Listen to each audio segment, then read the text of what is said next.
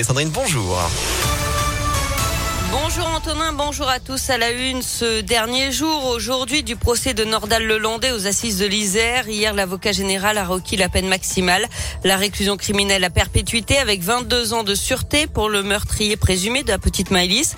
Selon lui, Nordal Lelandais est un grand criminel et un grand prédateur. L'avocat de la défense, Alain Jakubowicz, a ensuite plaidé pendant deux heures réclamant une justice sévère mais humaine. Il demande 30 ans de réclusion.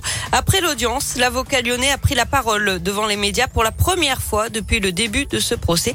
Il est revenu sur son rôle et sur la difficulté de défendre un accusé dans un tel dossier. C'était un procès extrêmement dur, mais moi ce que j'en retiens euh, surtout, c'est la place qui a été euh, réservée aux droits de la défense, qui sont attaqués de toutes parts, pas particulièrement dans ce dossier, mais je pense qu'il est aussi de la responsabilité euh, des vieux avocats comme moi de prendre leur part dans ce combat, parce que si tout le monde consent que tout accusé doit être défendu, euh, en général, c'est quand même pas trop bien. Et que on se dit que finalement, un avocat commis d'office, et c'est pas du tout péjoratif parce qu'ils font un travail merveilleux, mais je crois qu'il est important aussi que des avocats quittent le confort de leur cabinet pour euh, venir effectivement se coller à la réalité de ce qu'il y a de plus dur, c'est-à-dire d'assister un homme qui est accusé des faits les plus graves et qui les a commis.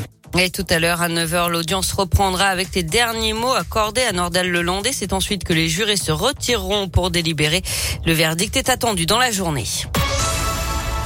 L'actualité, c'est aussi 25 000 foyers privés d'électricité hier soir à Lyon. Ça s'est passé un peu avant 20 heures. Ça a touché les 3e, 7e et 8e arrondissements. Des habitations dans le noir, pas d'éclairage public ni de feu de signalisation. D'après Nedis, il s'agissait d'une panne matérielle dans un poste de transformation. La plupart des foyers ont été réalimentés au bout de 20 minutes, mais certains ont dû attendre plus d'une heure pour avoir de nouveau de la lumière. Un homme interpellé après avoir insulté, menacé et agressé le maire de Grigny, un élu et deux agents municipaux. Ça s'est passé hier matin sur la place du marché.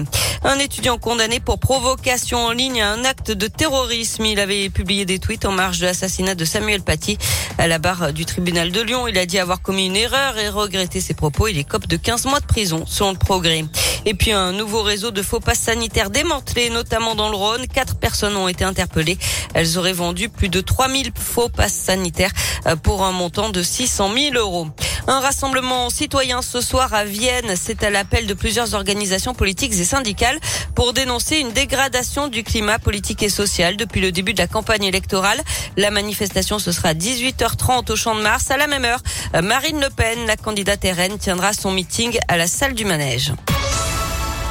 On passe au sport. Les JO de Pékin, c'est terminé pour les Français en ski cross. François Place a été éliminé en demi-finale. En ce moment, c'est la Mastart féminine avec quatre Françaises en lice.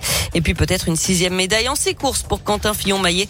Il s'alignera tout à l'heure sur la Mastart euh, en biathlon. Euh, ce sera à partir de 10 heures. Enfin, du basket. Retour au championnat pour l'Asvel ce soir euh, qui reçoit Nanterre. Match en retard de la douzième journée. C'est à 20 h à l'Astrobal.